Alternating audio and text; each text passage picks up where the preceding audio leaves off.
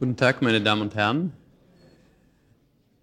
Äh, einer der Vorteile der Soziologie scheint es zu sein, dass man sie auf so gut wie alles anwenden kann, wie ich aus einem Brief, den ich gestern erhalten habe. Wenn Sie zum Beispiel jemanden sehen, der ein Pflaster auf der Nase hat, dann können Sie das als Mitteilung interpretieren. Äh, Sie können das auch äh, als Verschweigen einer Information interpretieren.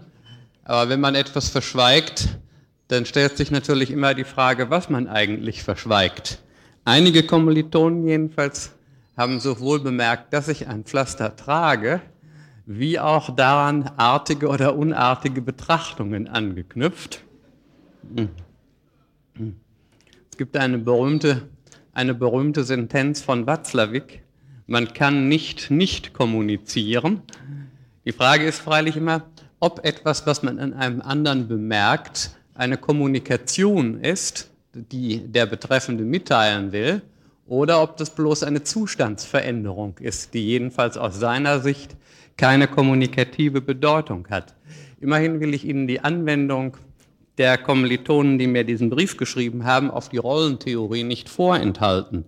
Die Frage lautet nämlich, hatten Sie die Erwartungen des Ihnen reziprok zu, der Ihnen reziprok zugeordneten Person, möglicherweise Ihrer Frau, nicht erfüllt und haben sich daraus etwaige Sanktionen, Klammer auf, Handkantenschlag, Nudelholz, Klammer zu, ergeben? Nun, meine Damen und Herren, in Bezug auf meine Frau kann ich Sie beruhigen. In Bezug auf meine Nase muss ich mich selber erst noch beruhigen. Da ist nämlich so ein Tumörchen herausoperiert worden und ich hoffe, dass das nicht weiter schlimm ist. So, damit ist, glaube ich, auch diese Frage im Sinne der Soziologie beantwortet. Wir kommen aber wieder zur Rollentheorie unter Absehung der Personen das ist eine der wichtigsten Möglichkeiten, die sich mit Rollentheorie ergeben. Wie Sie ja sicher schon gesehen haben, kann man Positionen bis zu einem hohen Maße so definieren,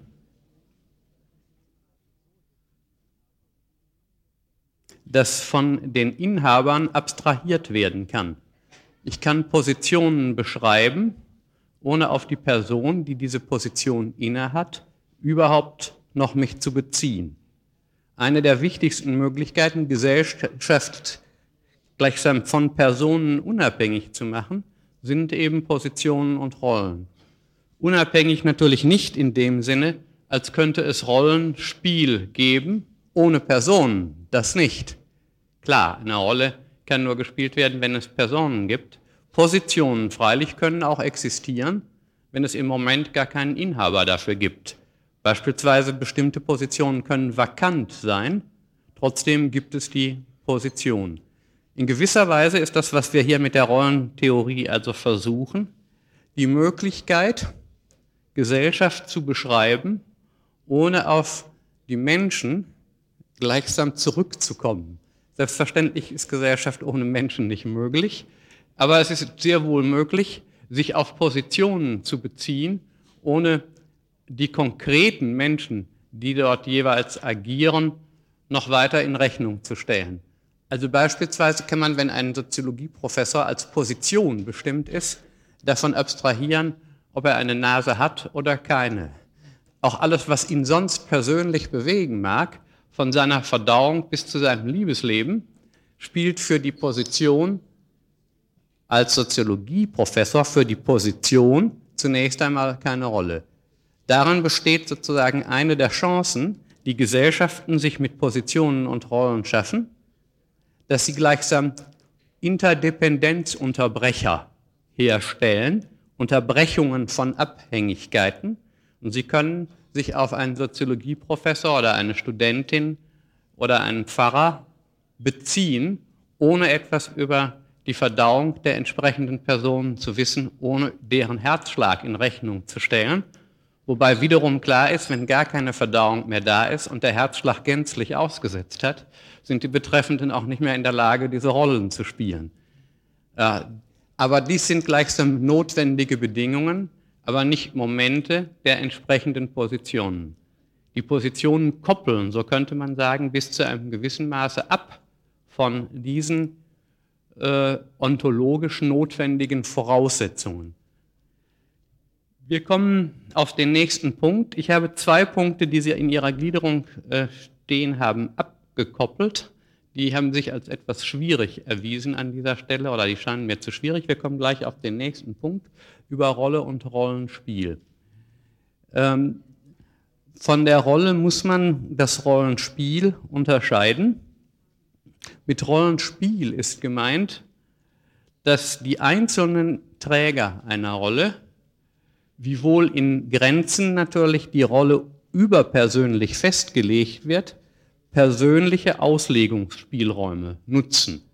Wenn Sie persönlich diese Rolle ausfüllen, diese Inhaber, dann kriegt das in Teilen jedenfalls einen etwas anderen Charakter, als wenn ein anderer Inhaber diese Rolle spielt.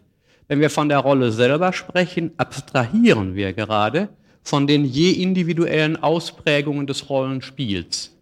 Diese je individuellen Ausprägungen sind aber stets vorhanden. Also, Sie können einen Soziologieprofessor natürlich definieren, die Rolle können Sie definieren und die Position, ohne von Herrn Hahn auch nur mit einem Wort zu reden.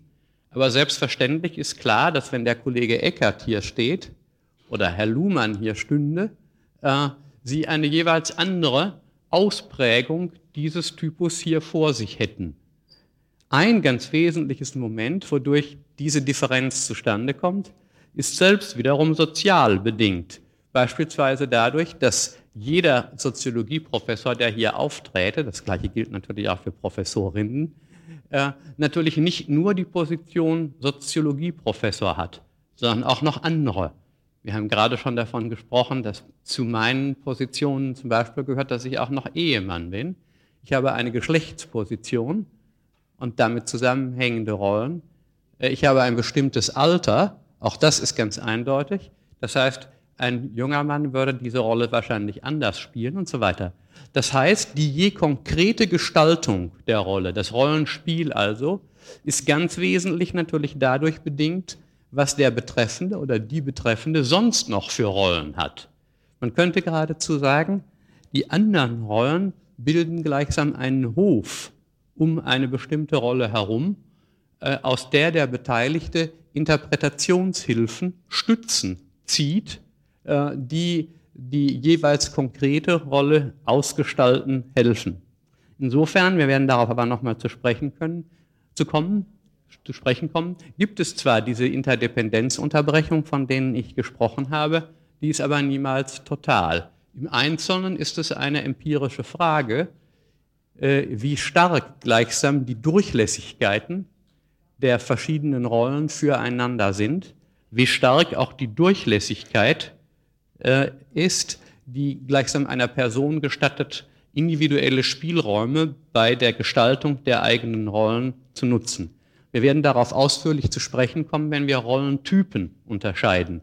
Denn wie Sie leicht sehen, ist natürlich je nach Rollentyp die individuelle Ausgestaltbarkeit unterschiedlich groß. Wenn Sie beispielsweise die Position eines Fließbandarbeiters haben, so geht natürlich von Ihrer Persönlichkeit und von Ihren sonstigen Rollen in das, was man da vorhersehbar erwarten kann, weniger ein, als wenn Sie sagen, wir die Position einer Pastorin haben oder einer Bischöfin. Auch da gehen sozusagen sehr viel mehr Dinge aus den anderen Rollen ein. Der nächste Punkt, Rolle und Rollenausstattung. Zu jeder Rolle gehören natürlich nicht nur Rechte und Pflichten als Ausstattung, sondern häufig gehört dazu auch die Verfügung über bestimmte Mittel. Das können materielle Mittel sein, äh, das können Besitzrechte sein, das können aber natürlich auch Bindungen sein, Ausstattungen können materieller Art sein, Geld etwa, Gebäude, Maschinen und so weiter. Grundsätzlich müssen Sie sich die Sache also so vorstellen, dass mit Rollen Ausstattungen verbunden sind. Und zwar Ausstattungen materieller und immaterieller Art. Und diese Ausstattungen werden sowohl vom Inhaber als auch von den reziproken Partnern, als unter Umständen von Dritten, als zur Rolle gehörig betrachtet. Es gibt keine Rolle, die nicht über solche Ausstattungen verfügt. Lassen Sie mich nun zur dritten, zum dritten Begriff kommen, zum dritten Grundbegriff und zu der elementaren Definition dieser Begriffe, dieses Begriff. Das ist also der Begriff der Erwartung. Erstens, den Rollen entsprechen in der Regel Erwartungen, nicht nur in der Regel, eigentlich immer. Das Rollenhandeln nennen wir es R1, das zur Position P1 in der Situation S gehört, wird vom Inhaber der Reziprokenrolle, nennen wir sie P2, erwartet. Und diese Rolle, und diese Erwartung, Entschuldigung, ist Teil der Rolle von R2, die zu P2 gehört. Wenn Sie das konkreter und nicht mit Buchstaben hören wollen, erinnern Sie sich an das, was ich gestern gesagt habe. Zu der Rolle des Ehemanns etwa gehören Erwartungen. Die Erwartungen können Teil der reziproken Rolle sein. In diesem Falle sagen wir der der Ehefrau. Die, äh, und sodass wir also die Erwartungen gleichsam an zwei Stellen haben. Wir haben einerseits die Erwartungen, die an uns gerichtet sind als Inhaber einer Position. Wir haben andererseits die Erwartungen, die wir richten in unserer Eigenschaft als ein Positionsinhaber oder eine Positionsinhaberin. Es ist also deutlich, dass zu mir als Professor einerseits natürlich die Erwartungen gehören, die Sie als Studentin an mich adressieren, die die Kollegen an mich adressieren, die der Minister an mich adressiert und so weiter. Andererseits gehören aber zu meiner Rolle auch Erwartungen, die ich in Bezug auf Sie hege. Es wird von mir erwartet, dass ich von Ihnen erwarte, dass Sie, was weiß ich, fleißig arbeiten etwa. Und zweitens, das Ausmaß der Gegenseitigkeit der Erwartungen variiert von Rolle zu Rolle. Das heißt, wenn wir sagen, es gibt reziproke Erwartungen, so ist das der Idealfall, oder der Ausdruck Idealfall ist vielleicht nicht glücklich, so ist das ein besonderer Fall, dass die Rolle, die, äh, dass die Erwartungen, die A an B äh, richtet, umgekehrt von B an A auch gerichtet werden. Der empirische Fall ist gerade eine eingeschränkte Gegenwärtigkeit, das ist das Normale. Im Übrigen ist aber das Ausmaß der, Gegenwärtigkeit, der Gegenseitigkeit nicht beliebig, sondern selbst wieder Eigenschaft der Rollen selbst. Das Ausmaß der Gegenseitigkeit von, das Ausmaß der Gegenseitigkeit von Erwartungen. Äh, drittens, die Erwartungen können unterschiedliche Grade von Verbindlichkeit haben. Äh, wir werden darauf auch nochmal kommen, wenn wir über Erwartungstypen sprechen. Hier eben nur so viel, dass die Erwartungen nicht alle gleich verbindlich sind. Äh, insbesondere sind sie in unterschiedlichem Maße empfindlich äh, gegen Erwartungsenttäuschungen. Manche Erwartungen werden, wenn sie enttäuscht werden, einfach fallen gelassen. Andere Erwartungen werden aufrechterhalten, auch wenn sie im Einzelfall enttäuscht werden. Die Tatsache, dass in bestimmten Situationen gutes Benehmen am Platze ist, halte ich auch aufrecht, selbst wenn ich gelegentlich mit Leuten zusammenkomme, die das nicht tun. Äh, die Erwartung, dass ich über den Trierer Hauptmarkt spazierend nicht von Leuten angefallen werde und verprügelt werde, diese Erwartung halte ich auch aufrecht, auch dann, wenn im Einzelfalle äh, nun wirklich meine Nase als Folge solcher Ereignisse von einer schweren Erwartungsenttäuschung zeugen sollte. Viertens. Erwartungen, so könnte man sagen, äh, oder das ist eigentlich nochmal eher eine Auslegung dessen, was ich gerade gesagt habe. Erwartungen können vom Vertrauen auf eingestellte Gewohnheiten oder ausnahmslos geteilte Normen bis zu Zumutungen bestimmter Teile äh, von Rollen reichen.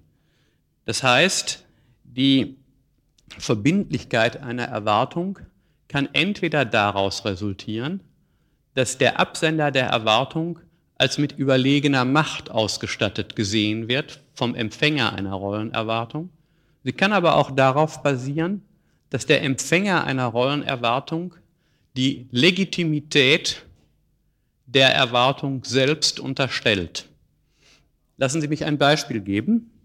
Die, Frage, die Tatsache, dass äh, ein Liebhaber von seiner Freundin äh, erwartet, dass sie zärtliche Empfindungen für ihn hegt. Hm. Die wird in der Regel von der Freundin nicht, dass sie diese Erwartungen erfüllt etwa, wird von der Freundin nicht deswegen erfüllt, diese Erwartungen werden nicht deswegen erfüllt, weil sie sagt, wenn ich diese Erwartungen nicht erfülle, äh, dann kommt er mit der Nudelrolle auf mich zu, äh, sondern in der Regel erfüllt sie diese Erwartungen, weil sie auch selbst eine solche Erwartung ihrerseits erwartet und für richtig hält. Sie würde es eigentlich selber nicht verstehen, wenn der andere nicht dies von ihr erwartet und sie würde auch sich nicht verstehen, wenn sie diese Erwartungen nicht erfüllte. Sie würde unter Umständen zum Psychiater gehen und sagen, hören Sie mal, ich habe gar nicht mehr entsprechende Empfindungen, von denen ich eigentlich erwarten müsste, dass ich sie hätte. Das heißt, manche Erwartungen basieren in Bezug auf ihre Verbindlichkeit auf der überlegenen Machtstellung der Absender. Andere basieren einfach darauf, dass wir normativ solche Erwartungen als an uns gerichtet selber teilen. Man könnte auch sagen, wir richten diese Erwartungen an uns selber auch. Äh, dass man bestimmte Positionen nicht ausnützt, beispielsweise, also etwa, dass ein Prüfer an der Universität äh, sich nicht für das Bestehen der Prüfung, dass er einem Studenten gewährt Geld zahlen lässt etwa. Äh, dieses, diese Erwartung dürfte in der Regel der Prüfer selber auch hegen. Das heißt, sie hat ihre Verbindlichkeit nicht nur deswegen, weil im Falle eines Verstoßes etwa bestimmte Strafen auf ihn zukämen, sondern in der Regel wird man unterstellen müssen, dass die Betroffenen selbst diese Erwartungen auch hegen. Inwieweit das also der Fall ist, inwieweit Erwartungen, die an uns gerichtet werden, von uns selbst für legitim gehalten werden, inwieweit also die Verbindlichkeit auf unseren Konsens stößt, das ist einerseits von Rolle zu Rolle wieder unterschiedlich und im Übrigen eine empirische Frage.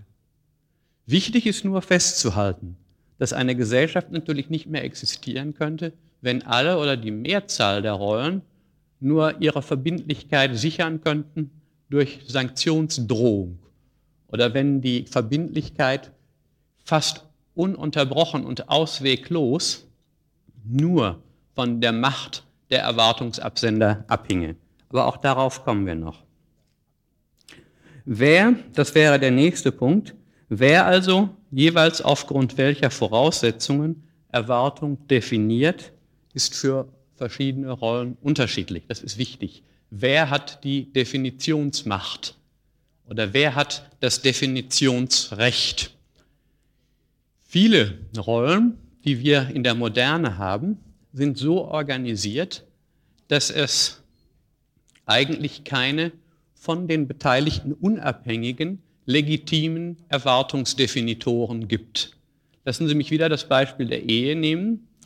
In vormodernen Gesellschaften war es eigentlich selbstverständlich, dass die Rollen so definiert waren, dass Männer und Frauen eigentlich ohne sich vorher zu kennen, wussten, was auf sie zukam, wenn sie heiraten werden.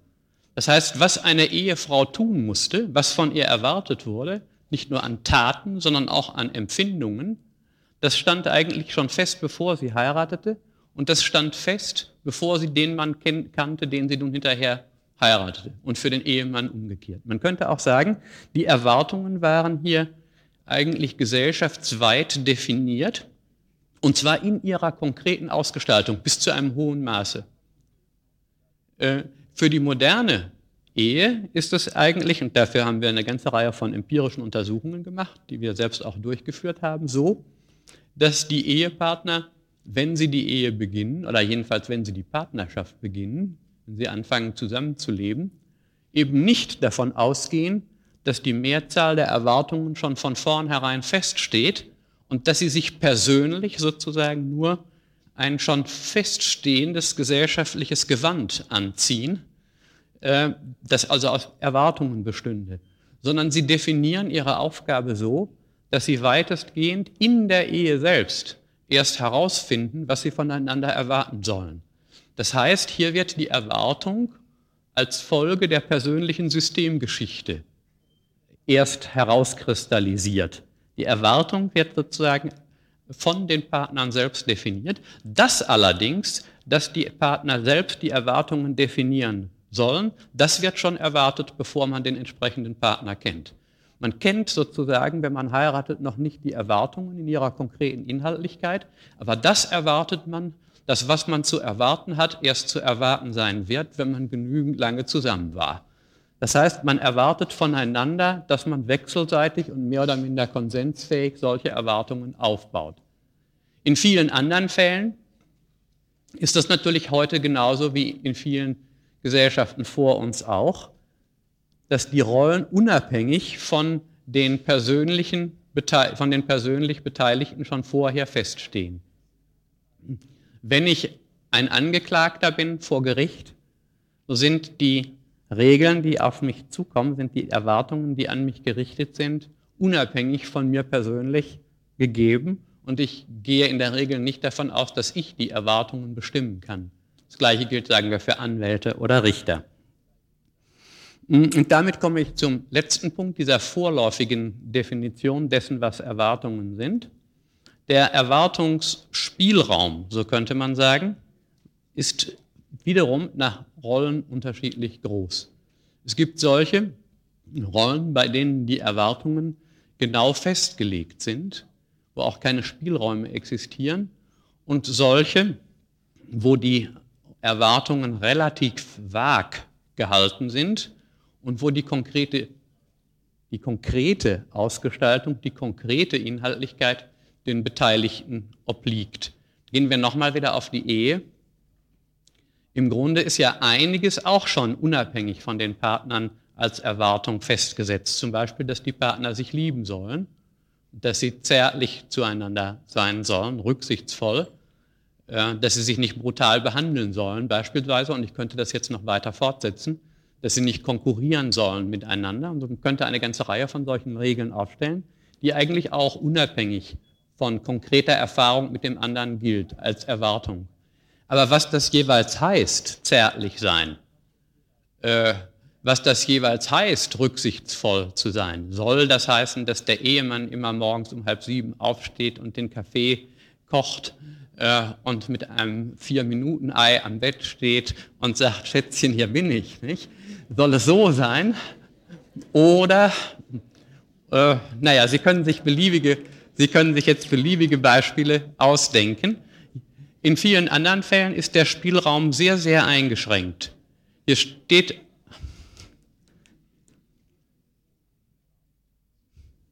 Hier steht eine Erwartung eigentlich bis in die Details, bis in die Nuance hin fest. Kommen wir zur nächsten, zum nächsten Grundbegriff. Den Sanktionen. Erstens, unter Sanktionen versteht man in der Soziologie abweichend vom allgemeinen Sprachgebrauch positive und negative Reaktionen auf ein Rollenhandeln positive und negative Reaktionen auf ein Rollenhandeln, das sich an die Rollenerwartungen hält oder die Rollenerwartungen verletzt. In dem einen Falle spricht man eben von positiven Sanktionen oder Belohnungen und im anderen von negativen Sanktionen oder Bestrafungen. Äh, wichtig ist in diesem Zusammenhang, dass die also als Sanktion gilt eben nur, was von den Beteiligten selbst als Reaktion auf ein Rollenhandeln interpretiert wird. Denn Sie können sich ja vorstellen, dass unendlich viele Dinge unmittelbar nachdem ich irgendetwas getan habe, folgen im Sinne bloßer zeitlicher Konsekutivität, im Sinne bloßen zeitlichen darauf Folgens. Sanktionen sind nur in dem Sinne gegeben, wenn der Betroffene selbst das, was der andere tut oder die anderen tun, als Reaktion auf sein Verhalten interpretiert. Wenn wir Ego, ich, definieren als denjenigen, an den Erwartungen gerichtet werden und Alter, der andere, so heißt das im Lateinischen, Alter als denjenigen, der Erwartungen hegt, so könnten wir sagen, Sanktionen für Ego sind nur dann gegeben, insofern er ein bestimmtes Verhalten von Alter als Reaktion auf sein Egos angemessenes oder abweichendes, erwartungsangemessenes oder erwartungsabweichendes Verhalten interpretiert. Nur dann können wir von Sanktionen sprechen. Wobei, das ist wichtig, man eigentlich sagen müsste, äh, der Minimalfall einer positiven Sanktion wäre Business as usual. Äh, das heißt, wenn ich zum Beispiel in einer bestimmten Situation Ihnen die Hand hinstrecke und sage, guten Tag, Frau Meier, äh, wäre die normale Reaktion, die ich auch erwarte, die, dass Sie sagen, guten Tag, Herr Hahn, und mir Ihrerseits die Hand geben. Das eine passt sozusagen zum anderen. Und in vielen, man kann nicht eigentlich sagen, die Tatsache, dass ich Ihnen die Hand hinstrecke, wird von Ihnen belohnt, dadurch, dass Sie mir auch die Hand hinstrecken. Äh, also schon der Ausdruck Belohnung oder Bestrafung äh, macht gleichsam auf dramatische Fassungen auf, äh, aufmerksam. Der normale Fall ist natürlich, äh, dass wir bestimmte Dinge erwarten, dass diese Erwartungen auch erfüllt werden und dass nicht eigentlich Belohnung oder Bestrafung, sondern der normale Anschluss äh, das Resultat ist. Man könnte sagen, die Normalsanktion ist, dass es einfach weitergeht, wie es sich gehört. Und Belohnung wäre dann schon eher der Fall, wenn etwas eingetreten ist, was über das hinausläuft, was ich als normaler als normalen Fall äh, erwarte. Also beispielsweise, äh, wenn ich normalerweise meine Pflichten erfülle und plötzlich kommen die Studenten mit einem Blumenstrauß und bedanken sich, dann würde das natürlich eine Belohnung äh, sein, wenn sie ganz normal da sitzen und mitschreiben. Naja, vielleicht auch. Hm. Zweitens, wer jeweils legitim eine Sanktion verhängen darf und äh, worin sie besteht, wie schwer sie ist und so weiter, das kann je nach Gesellschaft und je nach der zu ahndenden Erwartungsverletzung unterschiedlich geregelt sein.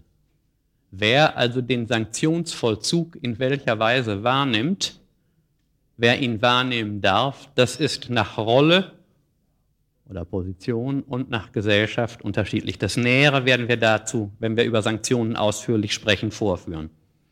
Der dritte Punkt, auf den ich aufmerksam machen möchte, ähm, ist allerdings sehr wichtig und wird häufig Missverständnisse, weil hier häufig Missverständnisse entstehen. Menschen handeln nämlich rollenkonform, manchmal deswegen, weil sie die Sanktionen fürchten. Manche Formen von Rollenkonformität, also von Erwartungskonformität, resultieren aus Sanktionsfurcht.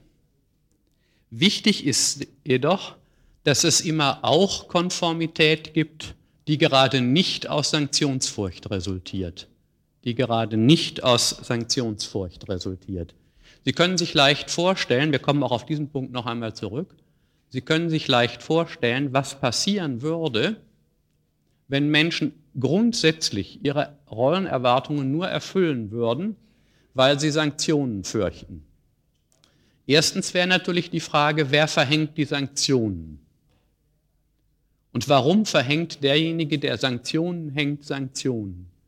Der normale Fall ist natürlich, dass jemand Sanktionen nur deswegen verhängt, weil das Verhängen von Sanktionen zu seinen Rollenpflichten gehört.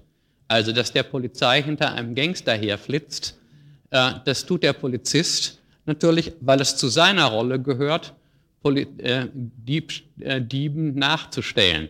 Dass der Richter Leute äh, verurteilt, die etwas gestohlen haben, tut der Richter, weil es zu seinen Rollenpflichten gehört. Nun könnte man sagen, na gut, also äh, die einen erfüllen Sanktionen, weil es zu ihren Rollen gehört, und wenn sie diese Sanktionen nicht verhängen, dann kommen wieder Sanktionen. Dann würde man nun fragen, ja, und weshalb verhängt der Sanktionen gegen denjenigen, der Sanktionen nicht verhängt hat? Äh, zu dessen Pflicht es eigentlich gehört hätte, Sanktionen zu verhängen. Na, weil es zu dessen Pflichten gehört, Sanktionen zu verhängen gegenüber Leuten, die Sanktionen nicht verhängt haben, obwohl sie Sanktionen hätten verhängen müssen. Sie werden mir die Wiederholung dieses Spiels ersparen. Sie sehen, wir kämen, wenn wir so weitermachen, sehr bald an einen Punkt, wo Sanktions, Sanktionierungssanktions, Sanktionen und so weiter auftreten äh, von einem bestimmten Punkt an muss dieser, Zyklus, muss dieser Zyklus unterbrochen werden.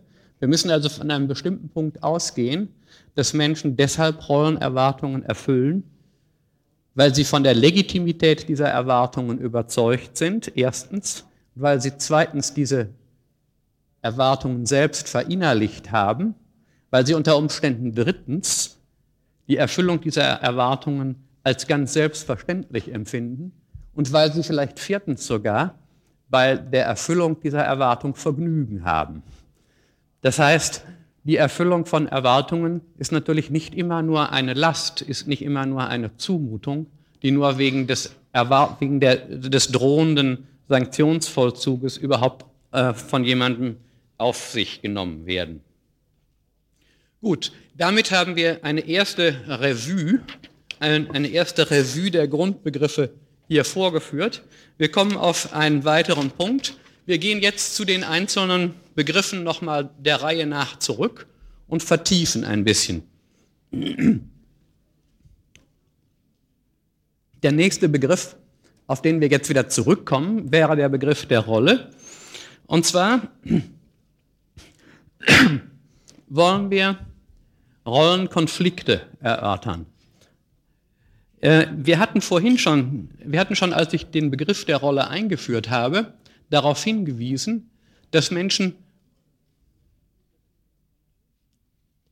in der Regel äh, verschiedene Positionen gleichzeitig oder hintereinander einnehmen und dass insbesondere eine und dieselbe Rolle verschiedene Segmente haben kann. Rollenkonflikte ergeben sich also nun daraus, dass die Erwartungen, die an uns gerichtet werden, insofern wir Inhaber mehrerer Rollen sind, miteinander konfligieren. Das wäre ein Fall. Wir haben mehrere Rollen und die verschiedenen Rollen sind nicht ganz vereinbar. Ein anderer Fall wäre, es handelt sich zwar nur um eine Rolle, aber diese Rolle hat verschiedene Segmente und diese verschiedenen Segmente führen dazu, dass die Adressaten von die, die Absender der Erwartungen, die diesen verschiedenen Segmenten zuzuordnen sind, dass die Erwartungen konfligieren. Äh, in der Soziologie spricht man nun, für diese, um diese beiden Fälle zu unterscheiden, von Interrollenkonflikt und Intrarollenkonflikt. Interrollenkonflikt und Intrarollenkonflikt. Ein Interrollenkonflikt wäre ein Konflikt, der sich aus der Tatsache ergibt, dass verschiedene Rollen, die man innehat, nicht miteinander vereinbare Erwartungen an uns zur Folge haben. Denken Sie etwa daran, dass eine Ehefrau gleichzeitig Hausfrau sein soll unter Umständen und berufstätig. Hier ergeben sich aus dieser ergibt sich aus der Vielzahl von Rollen, Berufsrolle und Hausfrauenrolle, äh, ein Interrollenkonflikt. Die beiden Rollen erscheinen in verschiedener Hinsicht als nicht miteinander vereinbar. Äh, ein Intrarollenkonflikt, Intrarollenkonflikt äh, würde sich, äh, ein Intrarollenkonflikt würde sich daraus ergeben, dass ein und dieselbe Rolle da sie uns mit verschiedenen Partnern verknüpft, uns äh, Konflikten aussetzt, die sich eben auch da aus der Unvereinbarkeit von Zumutungen und Erwartungen ergeben. Denken Sie an einen Lehrer, der gleichzeitig Erwartungsadressat seitens der Schüler ist, seitens der Kollegen, seitens der Eltern. In seiner Rolle als Lehrer wird er also mit Erwartungen konfrontiert, die er unter Umständen nicht alle erfüllen kann, weil sie einander widersprechen. Eine dritte, eine dritt, ein dritter Typus eigentlich von Rollen äh, würde sich, ein dritter Typus von Rollen würde sich dadurch ergeben, dass nicht einzelne Rollen miteinander, äh, nicht einzelne Rollen miteinander konfligieren, sondern dass die Persönlichkeit des Individuums, das sozial heraus, die sozial herausgebildet worden ist, in Widerspruch gerät zu den Rollenpositionen. Das heißt, welche Personen wir sind, das ist jedenfalls in hohem Maße natürlich selbst Resultat unserer Geschichte, ist also selbst Resultat unserer gesellschaftlichen Formung. Und die Persönlichkeit, die sich herausgebildet hat im Zuge unserer Sozialisation, von der kann gleichwohl gelten, dass sie mit bestimmten Positionen, die wir übernehmen müssen und den dazugehörigen Rollen nicht kompatibel ist. Wir können dann also von einem Konflikt sprechen zwischen Rolle und Persönlichkeitsstruktur oder zwischen Rolle und Bedürfnisstruktur. Für alle Rollen, die wir hier vorgeführt haben, für alle Rollenkonflikte, die wir hier vorgeführt haben, müsste man streng genommen eigentlich noch unterscheiden zwischen synchronen Rollenkonflikten und diachronen Rollenkonflikten. Synchrone Rollenkonflikte würden sich daraus ergeben, dass gleichzeitig äh, auszuübende Rollen, gleichzeitig zu erfüllende Rollenpflichten miteinander äh, sich ins Gehege geraten. Also die Fälle, die ich gerade vorgeführt habe. Diachrone Rollenkonflikte würden sich daraus ergeben, dass wir im Laufe unserer Biografie bestimmte Rollen inne hatten, die wir nun ablegen müssen und dass gleichsam die Bedürfnisse, die von unseren vergangenen Rollen äh, sich in uns aufgebaut haben, als Momente unserer Persönlichkeit, nun mit den aktuellen Pflichten in Widerspruch geraten. Eine der Schwierigkeiten, das hatte ich ja schon erwähnt, ist ja, dass wir im Verlaufe unseres Lebens bestimmte Rollen übernehmen, die wir dann hinterher wieder ablegen müssen. Und die Tatsache, dass wir eine bestimmte Rolle ablegen müssen, heißt natürlich noch nicht, dass wir sie ablegen wollen oder dass unser Bedürfnis auch auf Ablegen dieser Rolle schon zugeschnitten ist. In manchen Fällen sind Gesellschaften äh, geradezu durch eine Reihe von, von Riten auf dieses Problem vorbereitet. Denken Sie etwa daran, dass jemand, dem äh, ein Partner stirbt, hm, damit natürlich seine Position und seine Rolle verliert, jedenfalls zunächst einmal. Er ist Witwer, wird also von einem Ehemann zu einem Witwer oder von einem, einer Mutter, die ein Kind hatte, zu einer Mutter, die ein Kind beklagt. Hier ist geradezu eines der Probleme, dass die neue Rolle, die hier aufgezwungen wird, die neue Position, die hier entsteht, sozusagen in Schwierig Schwierigkeiten macht aufgrund der vorhergehenden Rolle, die zwar sozusagen abgelegt werden muss, weil die Position dafür nicht mehr zur Verfügung steht, ohne dass das Individuum aber entsprechend darauf vorbereitet ist. Trauerfristen beispielsweise sind häufig sozial institutionalisierte Regeln, um mit dieser Art von diachronen Rollenkonflikten fertig zu werden. Für manche Formen diachroner Rollenkonflikte stehen in der Gesellschaft aber keine Riten zur Verfügung. Zum Beispiel stehen uns Riten zur Verfügung, etwa Trauerriten, sagen wir, bei bestimmten Formen legitimer Partnerschaft. Ein großer Teil der, des Auseinandergehens von Partnerschaften in der Moderne ist aber eben nicht Resultat des Todes des einen, sondern des Zerbrechens von Beziehungen. Die mögen von dem einen oder vom anderen oder von beiden wie ein Todesfall gleichsam gemütsmäßig empfunden werden. Äh, äh, yesterday, nicht? Sie kennen das. Äh, aber nun taucht plötzlich eine Situation auf, in der man leben muss, als hätte es dieses gestern gar nicht gegeben.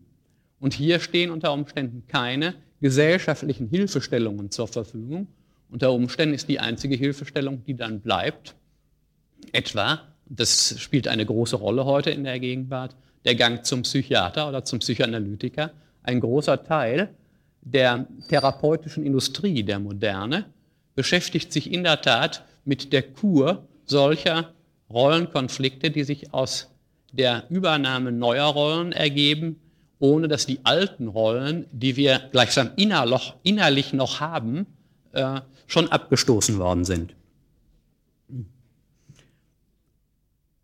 Lassen Sie uns hm, nun äh, auf einen ganz wichtigen Punkt kommen. Wenn es solche Rollenkonflikte gibt, wie werden denn die Individuen damit fertig? Wir werden also Strategien zur Bearbeitung beziehungsweise zur Eingrenzung oder Lösung von Rollenkonflikten behandeln. Einen hatte ich schon genannt, nämlich eine Möglichkeit könnte darin bestehen, dass das Individuum gesellschaftlich therapiert wird. Therapie sozusagen als gesellschaftliche Hilfe, um mit bestimmten Rollenkonflikten fertig zu werden. Der normale Fall ist natürlich nicht, dass therapeutische Institutionen zur Verfügung stehen. Lassen Sie mich einen Punkt nennen, der unter Umständen für das Objekt divergierender Erwartungen von größter Bedeutung ist. Fast immer ist es so, dass die Rollenabsender, die Erwartungsabsender, ein unterschiedlich starkes Interesse an der Durchsetzung ihrer Erwartungen haben. Ein unterschiedlich starkes Interesse an der Durchsetzung ihrer Erwartungen haben. Äh, die Öffentlichkeit zum Beispiel kann als Erwartungsabsender auftreten, aber wenn die Erwartung nicht erfüllt wird, nun ja, so stark ist sie nicht interessiert. Äh, ich bin unter Umständen an bestimmten Dingen interessiert, die sollten eigentlich nach meiner Meinung erfüllt werden, aber wenn es nicht, wenn nichts passiert, äh, werde ich mich auch beruhigen. Das heißt, ich werde nicht entsprechend scharf reagieren. Und äh, umgekehrt weiß ich von bestimmten Leuten, dass sie zwar bestimmte Dinge gerne hätten, dass aber, wenn ich sie nicht erfülle, äh, sie sich nicht ein Bein ausreißen, äh, um, diese, um die Erfüllung ihrer Erwartungen durchzusetzen. Insofern Menschen also divergierenden Erwartungen ausgesetzt sind, pflegen sie zu sortieren oder können sie jedenfalls sortieren. Insofern sie versuchen zunächst die Erwartungen dann zu erfüllen, bei denen sie vermuten, dass an deren Erfüllung die betreffenden Absender ein großes Interesse haben. So ähnlich gebaut, aber nicht identisch, ist ein zweiter Fall, eine zweite Strategie. Man kann Erwartungen, die an einen gerichtet sind, danach differenzieren, wie stark das Interesse des Betroffenen ist, sie durchzusetzen. Man kann sie auch danach differenzieren, wie groß die Macht ist, sie notfalls gegen unseren Willen durchzusetzen. Das kann identisch sein, muss aber nicht identisch sein.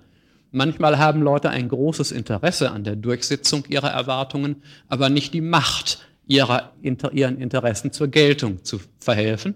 Und manchmal hätten Leute eine sehr, sehr große Macht, sich durchzusetzen, aber sie wenden diese Macht nicht an, weil ihr Interesse nicht hinlänglich ist. Aus beiden zusammen, also Interessendringlichkeit und Machtausrüstung eines, einer Erwartung, kann sich der Erwartungsadressat nun wieder orientieren und er wird die einen oder die anderen stärker oder schwächer erfüllen. Hm.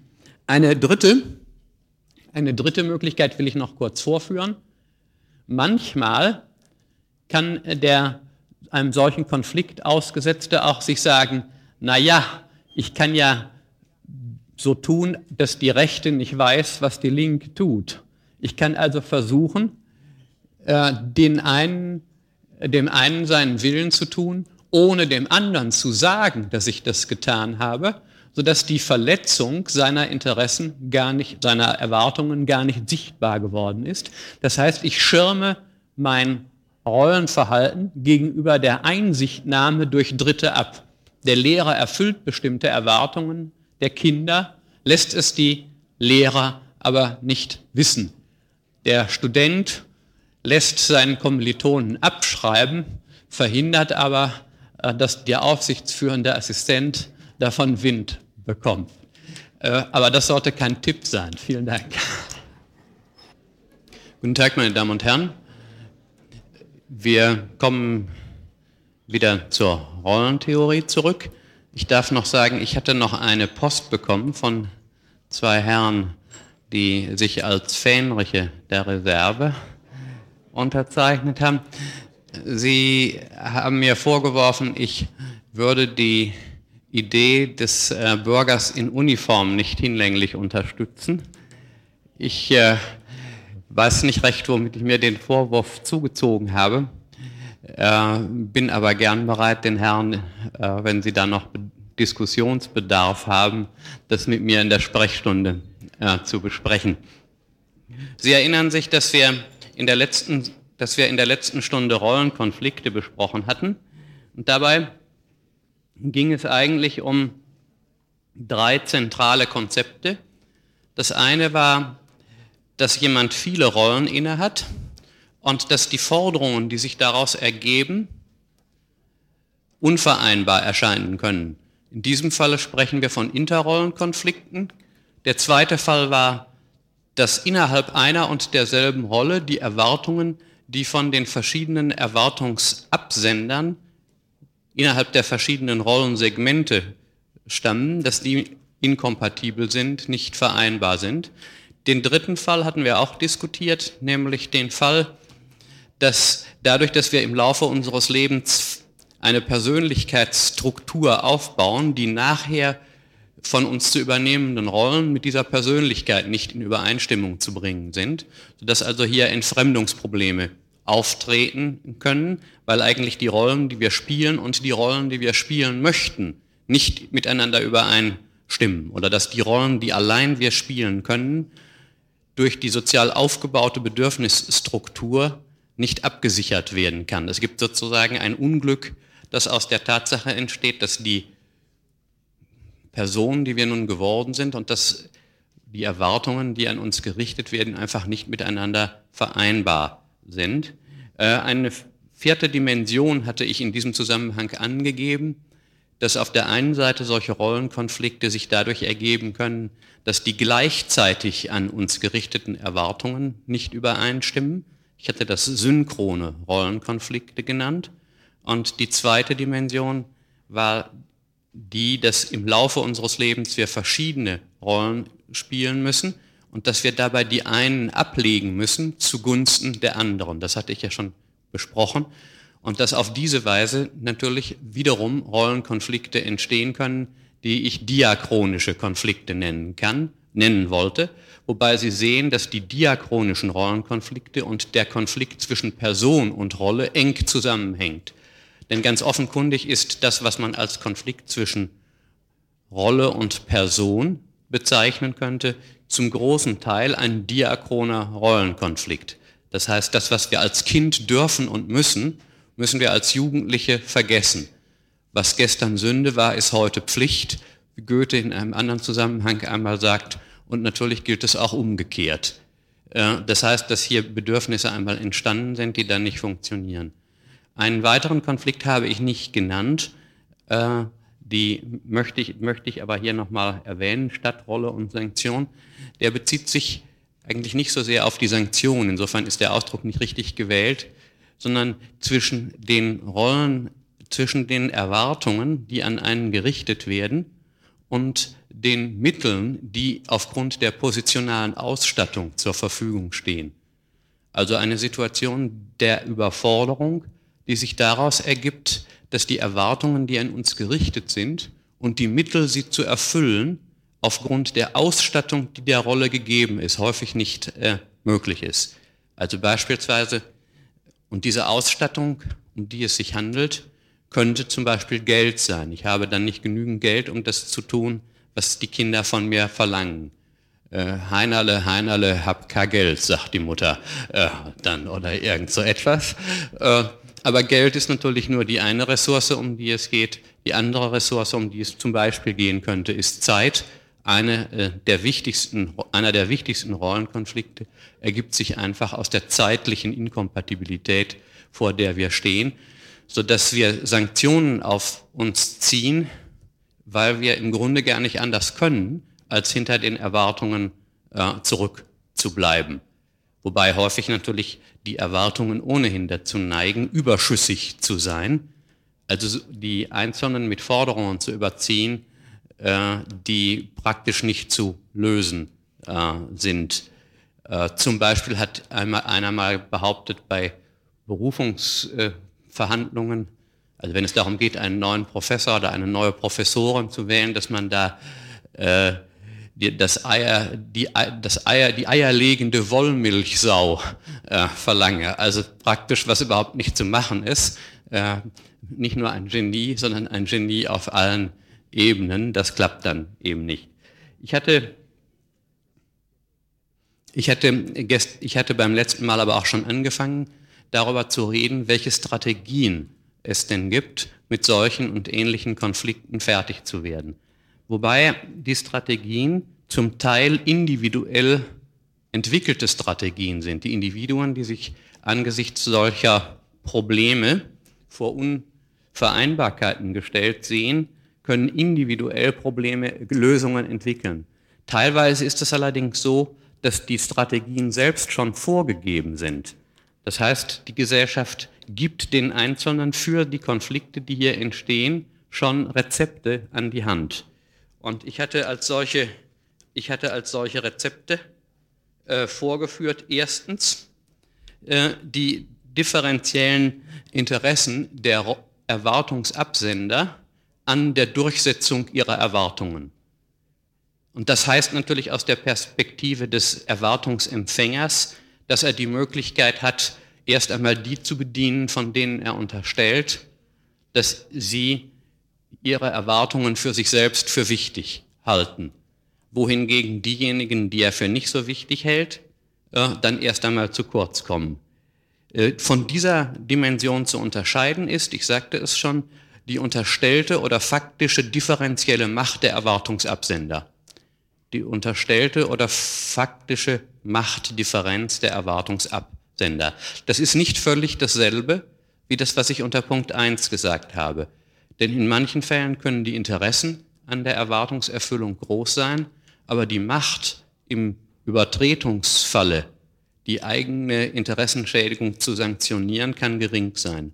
So wie umgekehrt manche Leute zwar die Macht hätten, jemanden notfalls zu zwingen oder ihn jedenfalls mit empfindlichen Sanktionen zu äh, belegen, wenn dieser ihre Interessen verletzt, aber die Interessenverletzung ist unter Umständen so minimal, dass er sich gar nicht rührt. Der Löwe könnte zwar, äh, was weiß ich, das Kaninchen unter Umständen töten, äh, das ihn äh, am Schwanz gezupft hat, äh, aber der Aufwand des sich Erhebens und daherzulaufens ist ihm in der Regel äh, viel zu mühselig. Und so ist es eben häufig, dass wir manche äh, Leute zwar reizen können, weil sie mächtig sind, obwohl sie mächtig sind, weil sie ihren Machtapparat nicht in Bewegung setzen. Wir werden über Macht in nächsten Semestern noch sprechen. Eine Eigentümlichkeit ist es natürlich, äh, dass unter Umständen jemand zwar viel Macht hat, aber nicht wenig Macht hat. Das heißt, er kann, wenn er seine Macht einsetzt, unter Umständen immer nur Kanonen bedienen und äh, das gereicht häufig den Spatzen zur Sicherheit, weil derjenige, der, wenn er, der über große Macht äh, gebietet, wenn er das auslösen würde, ganz unverhältnismäßig reagieren müsste. Äh, und das führt dann entweder zur übermäßigen Vergeudung seiner Machtressourcen äh, oder zu Ansehensverlusten, wenn also der Mächtige den Ohnmächtigen allzu sehr piekst äh, mit seinen Mitteln. Die dritte Geschichte ist sicher eine der häufigsten strukturimmanenten Formen äh, der Abschirmung gegen Konflikte, nämlich insofern man das Rollenhandeln gegenüber der Beobachtung durch die verschiedenen Absendergruppen abschirmen kann. Äh, wie gut, dass niemand weiß, dass ich Rumpelstilzchen heiß, könnte man dann sagen. Äh, das heißt, es gelingt mir, bestimmte Dinge zu tun, ohne denjenigen, der davon negativ beeinflusst ist, etwas wissen zu lassen. Ja, bei entsprechend äh, tüchtiger Handhabung kann ich alle Parteien in dem Glauben lassen, man würde nur ihre Interessen bedienen äh, und tatsächlich bedient man aber die einen nicht oder weniger als die anderen. Die große Kunst, sagen wir, der Politiker besteht darin, dass äh, sie die Leute glauben lassen, äh, dass sie für alle gleichzeitig und für alle gleich viel und für alle Unmögliches leisten. Die normale Haltung besteht aber auch im Alltag sehr häufig darin, dass es gelingt, sozusagen Verhalten der Beobachtung zu entziehen.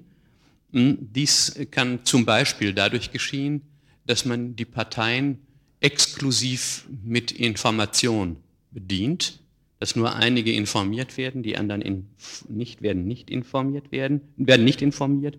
Das zweite ist, dass man sich auf Geheimhaltung zurückzieht oder auf Vertraulichkeit oder auf Privatsphäre.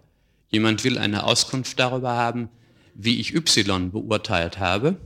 Äh, er selber, X, hat, sagen wir, eine 4 bekommen. Äh, er hat aber mit Y zusammengearbeitet und möchte nun wissen, was ich denn Y gesagt habe. Und ich ziehe mich auf Vertraulichkeit zurück, kann dadurch die Sache abschirmen. Äh, solche Vertraulichkeitsregeln können entweder, ich sagte das vorhin schon mal, persönliche Strategien sein oder institutionalisierte Rechte.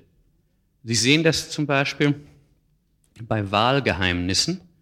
Äh, da könnten auf der einen Seite Interessen an objektiver Sachlichkeit der Wahl bestehen.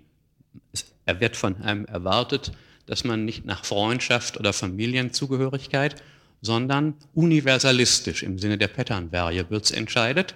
Aber auf der anderen Seite bewirbt sich, nehmen wir an, äh, mein Busenfreund, äh, dem ich doch so viel verdanke, oder meine Busenfreundin, äh, auf deren Sympathie es mir ankommt, durch die Geheimhaltung der Wahl äh, bleibt, die Sache, bleibt die Sache sozusagen im Dunkeln, was ich für sie getan habe. Dass wir geheim abstimmen können, etwa bei politischen Wahlen, sichert uns auch dagegen, äh, dass wir, wenn wir CDU gewählt haben und die Frau möchte, dass man SPD wählt oder umgekehrt, geschützt sind. Sie können ihrer Frau immer noch erzählen, sie hätten die X-Partei gewählt, um ihr einen Gefallen zu tun. Sie haben aber die Y-Partei gewählt. Das muss äh, ausweislich der Wahlforschung relativ häufig vorkommen, denn äh, nach den Familienuntersuchungen, die wir gemacht haben, nach den Ehepaaruntersuchungen, die wir gemacht haben, nehmen die Ehepaare in sehr, sehr großem Maße an, dass der andere Partner ziemlich genauso denkt über politische Fragen wie er selbst Tatsächlich wissen wir aber, dass Frauen äh, deutlich anders wählen äh, als Männer. Das heißt, es ist ganz entschieden so, dass hier das Wahlgeheimnis die Basis für eine innerliche, innereheliche Undurchsichtigkeit erzeugt, äh, die ihrerseits, hoffen wir es, der politischen Sache dient äh, und dem ehelichen Frieden gleichzeitig. Wir haben also, so könnte man sagen, solche verbrieften Vertraulichkeitsrechte, die Abschirmung des Rollenhandelns gegen die, gegenüber der Beobachtung verschiedener Erwartungsabsender oder auch natürlich Dritten äh, gegenüber ermöglichen.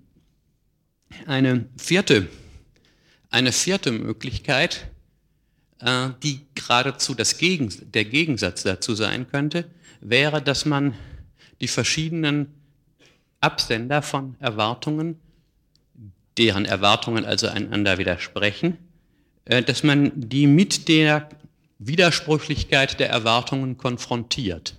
Dass man also den einen gegen den, dass man also den einen gegen den anderen aus, dass man den einen gegen den anderen ausspielt. Dass man also sagt, na schau, wie soll ich denn das tun? Ich muss ja auch noch die anderen Erwartungen erfüllen. Was sollen die denn sagen? Sodass gerade die Widersprüchlichkeit der Erwartungen nicht Grund zum Zusammenbruch für den mit ihnen Konfrontierten wäre, sondern dass die im Schatten der Widersprüchlichkeit neue Freiheiten entstehen. Ich mache, was ich will, weil ich jedem sagen kann, schauen Sie, wenn ich das täte, was Sie wollten, würde ich es mit den anderen zu tun kriegen. Das müssen Sie doch einsehen. Da könnte ja jeder kommen. Äh, das heißt, es entsteht eine Situation, äh, wie sie in Gruppen relativ häufig ist, wenn zwei sich zanken, freut sich der Dritte. Das, ähm, das Modell des Tertius Gaudens, des Dritten, äh, der sich freut. Äh, natürlich kann das auch manchmal schiefgehen, dass äh, den Letzten die Hunde beißen oder dass jemand, der in eine solche Lage gerät, dass er zwischen alle Stühle kommt. Das wäre dann das Modell des Tertius Miserabilis, äh, des Dritten, äh, der angesichts der Widersprüchlichkeit äh, eigentlich in eine Double-Bind-Situation hineingerät. Das heißt, was immer er macht, äh, äh, er ist schuldig. Diese Double-Bind-Situation, also der Widerspruch der Erwartungen, ist typischerweise natürlich dann gegeben, äh, wenn jeder der Beteiligten straft, wenn seine Interessen nicht erfüllt werden. Und können Sie sich vorstellen, wenn ich zwei widersprechenden Erwartungen gegenüberstehe, kann ich ja nur die eine oder die andere unter Umständen erfüllen. Und wenn jeder zu Strafen greift, äh, dann wird es mir auf jeden Fall schlecht gehen, wenn ich mich nicht wehren kann dagegen.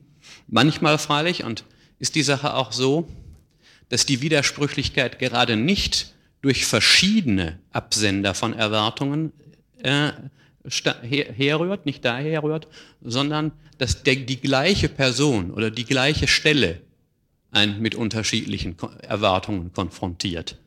Also mh, hm, mh, hm, gleich, äh, die, der gleiche Mensch sagt einem, tu das äh, und sagt einem, tu das Gegenteil.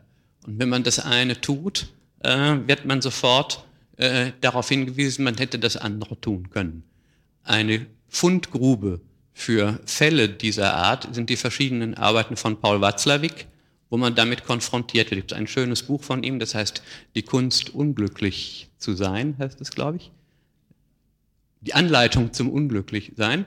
Also was weiß ich, die Frau schenkt ihrem Mann zwei Oberhemden zum Geburtstag und am anderen Morgen zieht er auch eines davon an und die Frau macht ein furchtbar böses Gesicht und sagt, so, das andere Hemd gefällt dir wohl nicht, was?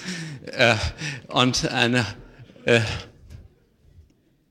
hm, es, gibt eine, äh, es gibt eine ganze Reihe von Forschungen, die sich mit, äh, die sich mit diesem Typus von, von widersprüchlichen Erwartungen auseinandersetzt. Insbesondere in Familien zum Beispiel kommt es sehr häufig vor, dass etwa die Mutter auf der bewussten Ebene Kontakt zu den Kindern sucht, weil das zu den Mutterpflichten gehört. In der, auf der unbewussten Ebene äh, neigt sie aber zu Berührungsängsten ihrem Kind gegenüber. Also stellen Sie sich vor, auf der einen Seite äh, gibt es bei ihr Ekelgefühle, äh, die im Zusammenhang, sagen wir, mit Toilet Training für das Kind verbunden sind, aber auf der anderen Seite äh, hat sie in ihrem eigenen Kopf das Gefühl einer liebenden Mutter. Und viele schizophrenen Fälle, viele Fälle, viele Fälle von Schizophrenie entstehen dann dadurch, dass das, die Mutter verbal äh, bestimmte Erwartungen an das Kind richtet. Wenn das Kind die aber erfüllt, äh, merkt es plötzlich, dass auf der nicht verbalen Ebene das Gegenteil verlangt wird, sodass das Kind äh, es immer nur falsch machen kann. Wegen der überlegenen Position der Mutter ist das Kind aber nicht in der Lage, diesen Widerspruch zu thematisieren. Es kann nicht auf den Widerspruch hinweisen.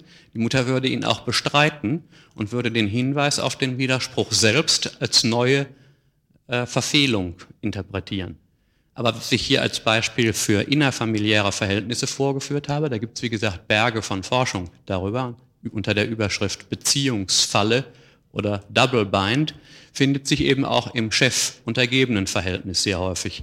Der Chef adressiert widersprüchliche Erwartungen, äh, sodass der Untergebene, was immer er tut, hinterher vom Chef, wenn das, was herauskommt, äh, nicht den nachträglichen Wünschen des Chefs entspricht, sanktioniert werden kann.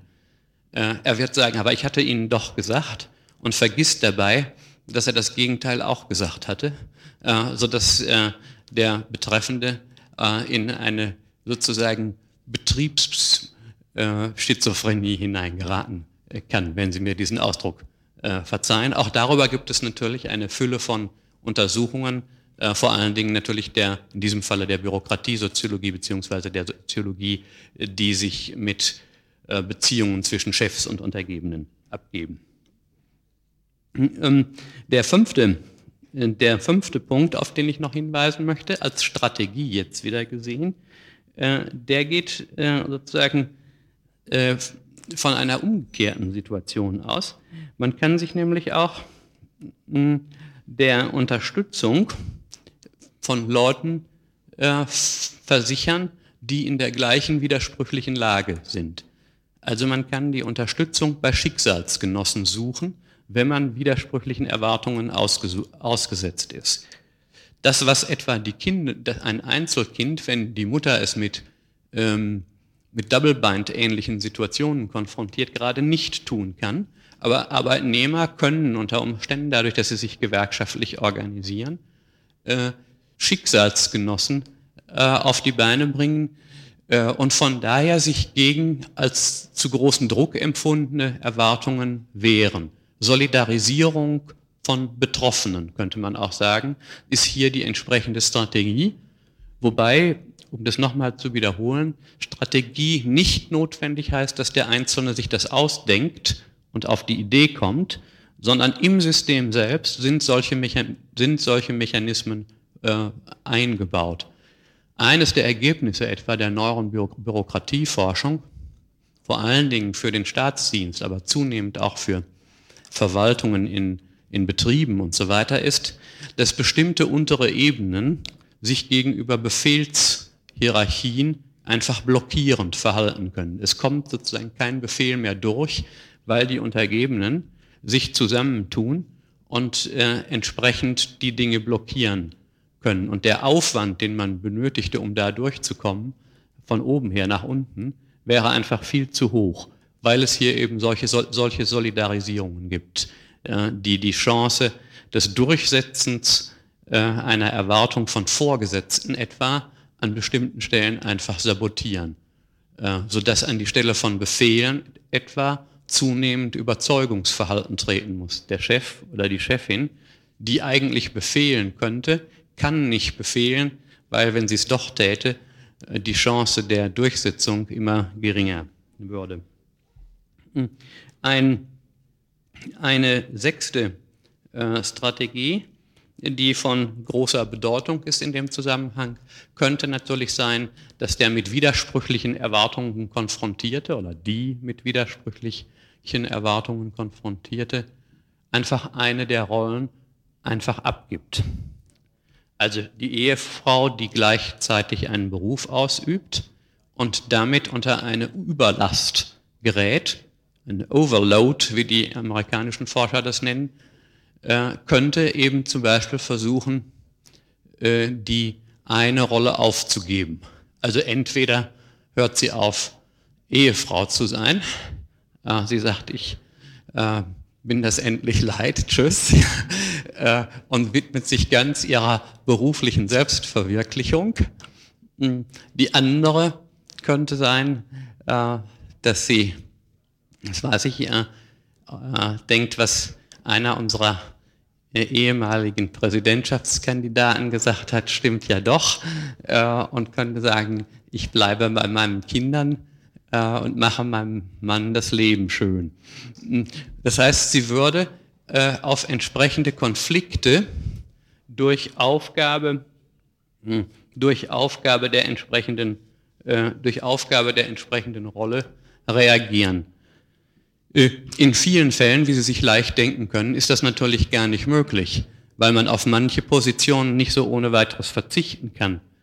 Äh, also wenn zum Beispiel ich auf die Idee käme, äh, mein Bedürfnis, den Erwartungen meiner Frau gerecht zu werden, kollidiert ganz massiv mit meiner Professorenrolle und ich die Idee hätte, ich hänge die einfach an den Nagel, wären einfach die objektiven Konsequenzen äh, für, für mich so massiv, dass sich das unter praktischen Gesichtspunkten geradezu verbietet. Und so ist es natürlich bei berufstätigen Frauen auch also nicht nur bei berufstätigen Männern, sondern bei berufstätigen Frauen gleichermaßen, dass bestimmte Aspekte gar nicht abgestoßen werden.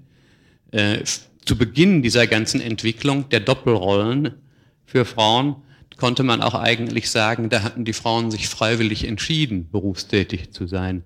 Aber jetzt ist eigentlich für die Mehrzahl der Frauen die Situation so, dass die objektiven Gegebenheiten es praktisch nicht mehr zulassen, dass sie eine Berufsposition einfach aufgeben. Einerseits natürlich wegen der subjektiven Selbstwertgefühle, die daran hängen, aber auch ganz objektiv. Die Haushalte stellen sich äh, auf die entsprechenden Einnahmen ein.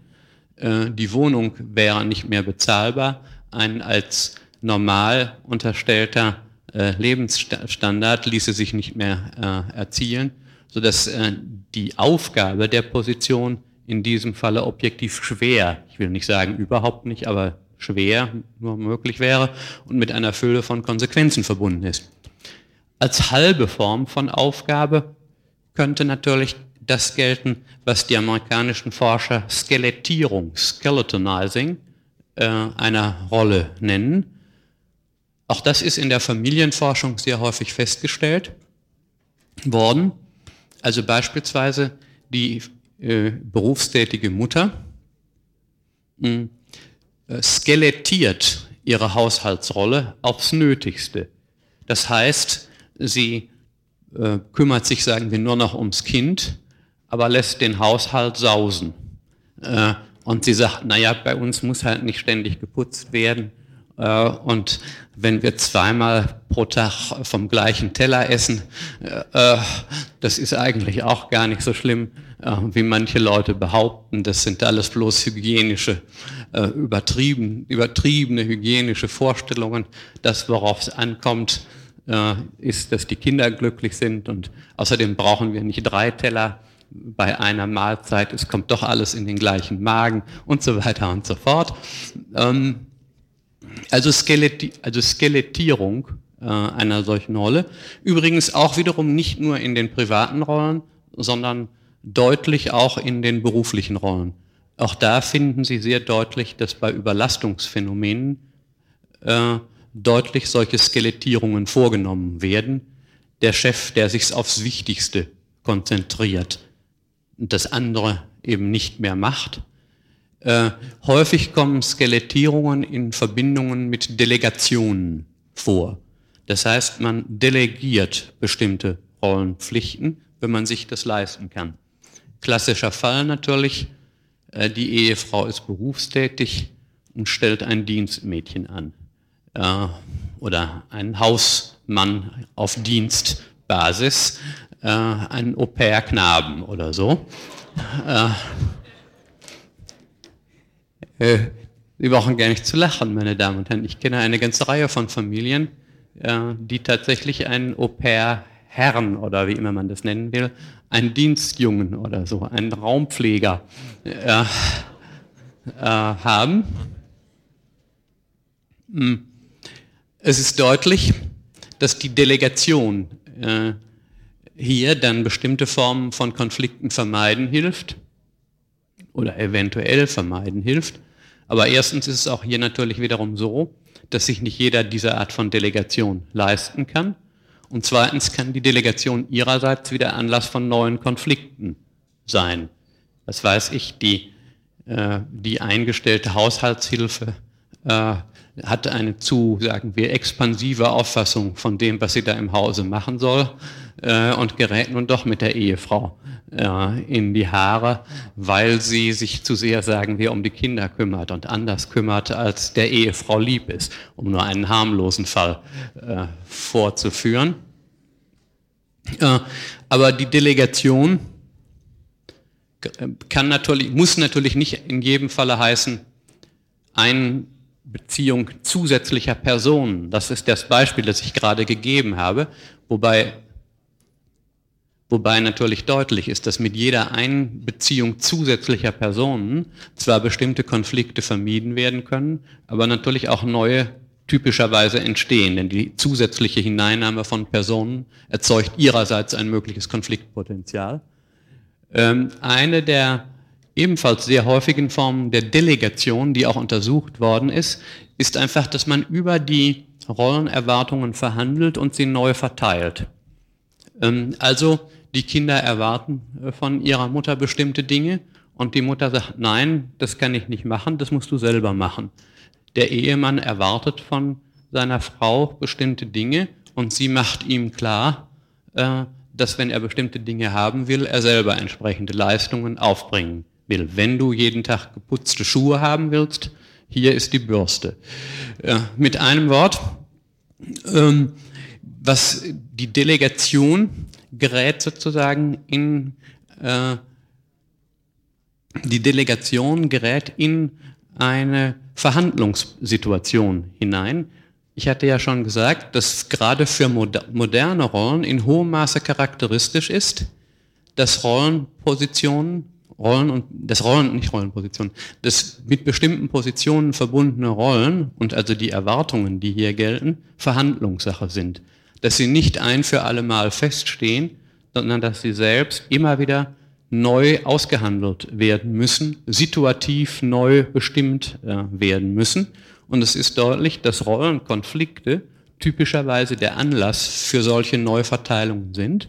Aber auch hier, um es noch deutlich zu sagen, könnte also Verhandlung, die zu Delegationen führen, Delegationen von Pflichten führen, als einen solchen, Aushand als einen solchen Prozess der Konfliktminimierung oder der Konfliktreduktion natürlich auffassen, aber dass hier neue Konflikte jeweils wieder entstehen, das ist deutlich.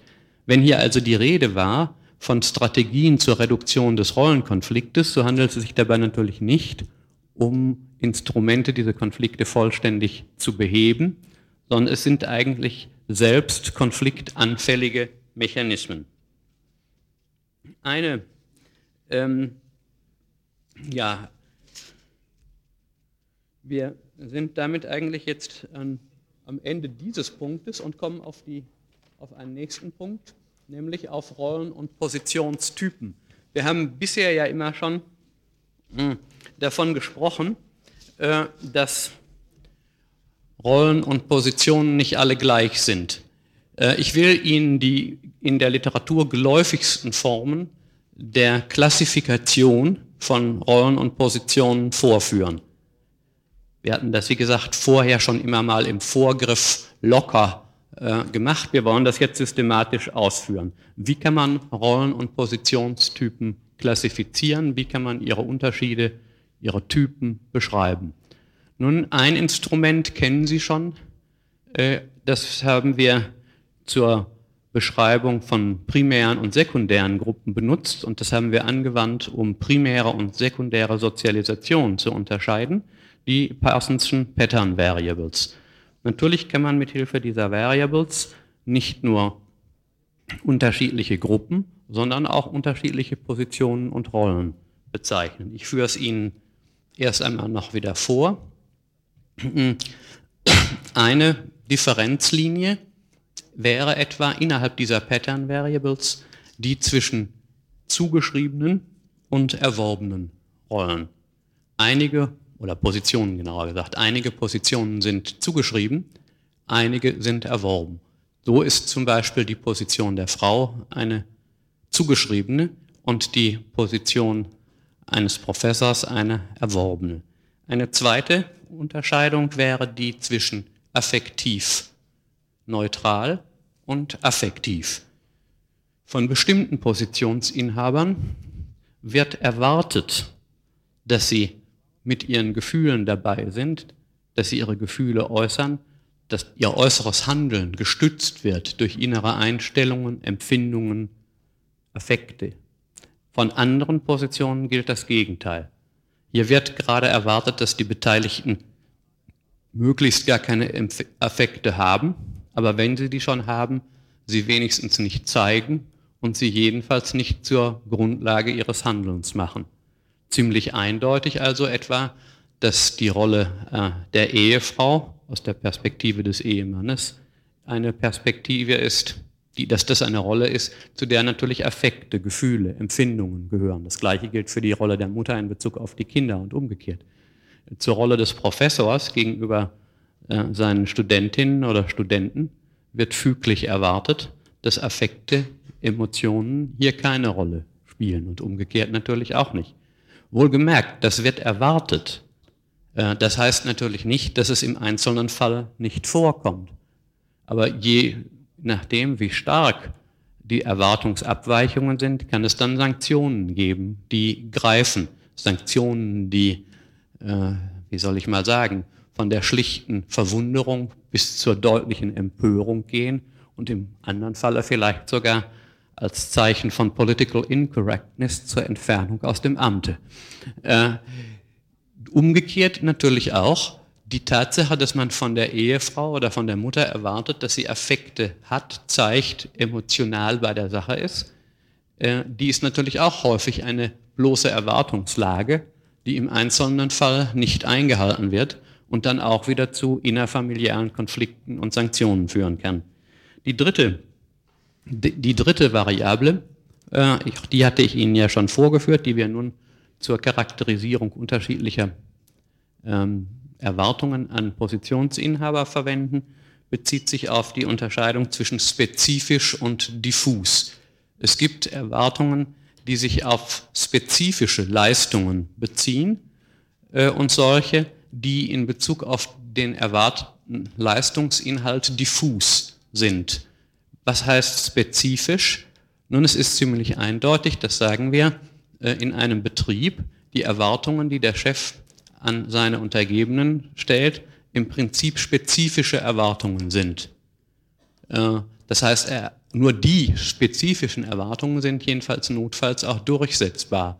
Er erwartet, dass die Leute pünktlich zur Arbeit kommen, er erwartet, dass sie eine bestimmte Art von Aufgabe erfüllen und die Aufgaben liegen mehr oder minder fest und so weiter. Es geht also um ganz genau oder mehr oder minder genau festgelegte Aufgaben. Äh, und was darüber hinausgeht, wird nicht erwartet, kann eigentlich auch nicht erwartet werden.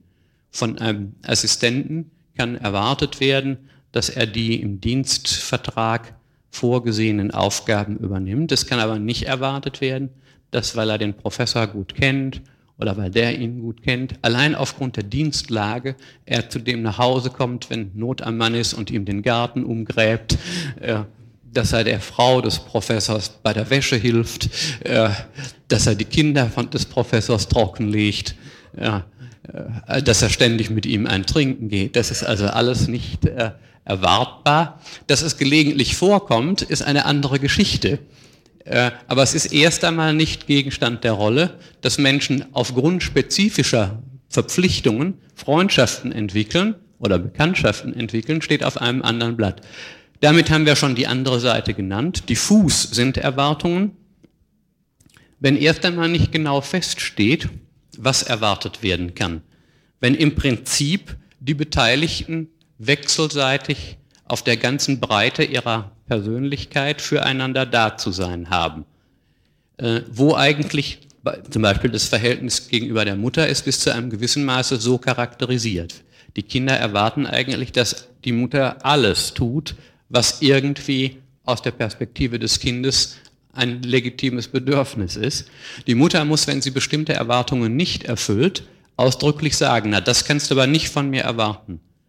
Äh, Im Falle des Professors, um das Beispiel nochmal zu sagen, wenn der nun erwartet, dass der Assistent zu ihm nach Hause kommt, müsste er eigens eher begründen, er begründen, warum er in diesem Fall der Meinung ist, dass das doch äh, mit der Rolle des, Dienst, des Dienstherren in Anführungszeichen etwas zu tun hat. Diffus also könnte man sagen, diffuse Verbindungen entstehen da, wo prinzipiell der gesamte Bereich des Handelns Gegenstand von Erwartungen wird Typischerweise sind sie eingebaut in Verhältnisse des wechselseitigen Sich-Kennens. Man kennt sich auch auf der gesamten Breite seiner Biografie, weiß, was der andere auch sonst tut, wohingegen mit, mit, mit spezifischen Erwartungen typischerweise auch eine sehr reduzierte Kenntnis der entsprechenden Personen verbunden ist. Oder jedenfalls funktionieren diese Beziehungen auch bei sehr geringer wechselseitiger Kenntnis. Wenn ich in einen Laden gehe und dort einen Blumenkohl kaufen will, beispielsweise, in einen Gemüseladen, brauche ich von der Verkäuferin überhaupt nichts weiter zu wissen, als dass sie dort steht und den Blumenkohl mir gegen 2,50 Mark das Stück aushändigt. Ich brauche nicht zu wissen, äh, wie es mit ihrer religiösen Überzeugung ist, noch wie sie äh, es mit ihren in, Liebesangelegenheiten hält, Äh, ob sie Krach mit ihrer Mutter hat, das brauche ich alles nicht zu wissen, weil diese Beziehung in hohem Maße spezifisch ist. All diese Dinge können etwa in Freundschaftsrollen oder in Familienrollen von allerhöchster Bedeutung äh, sein. Ähm, interessant ist zum Beispiel, dass in einigen Grenzpositionen äh, es schwierig wird, die Rolle spezifisch zu definieren.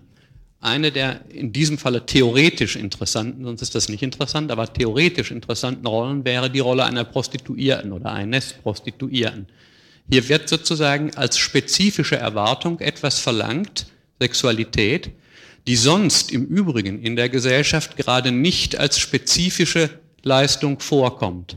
Sexualität ist in der übrigen Gesellschaft eingebunden in diffuse Beziehungen von Liebe, Freundschaft, Familie und so weiter.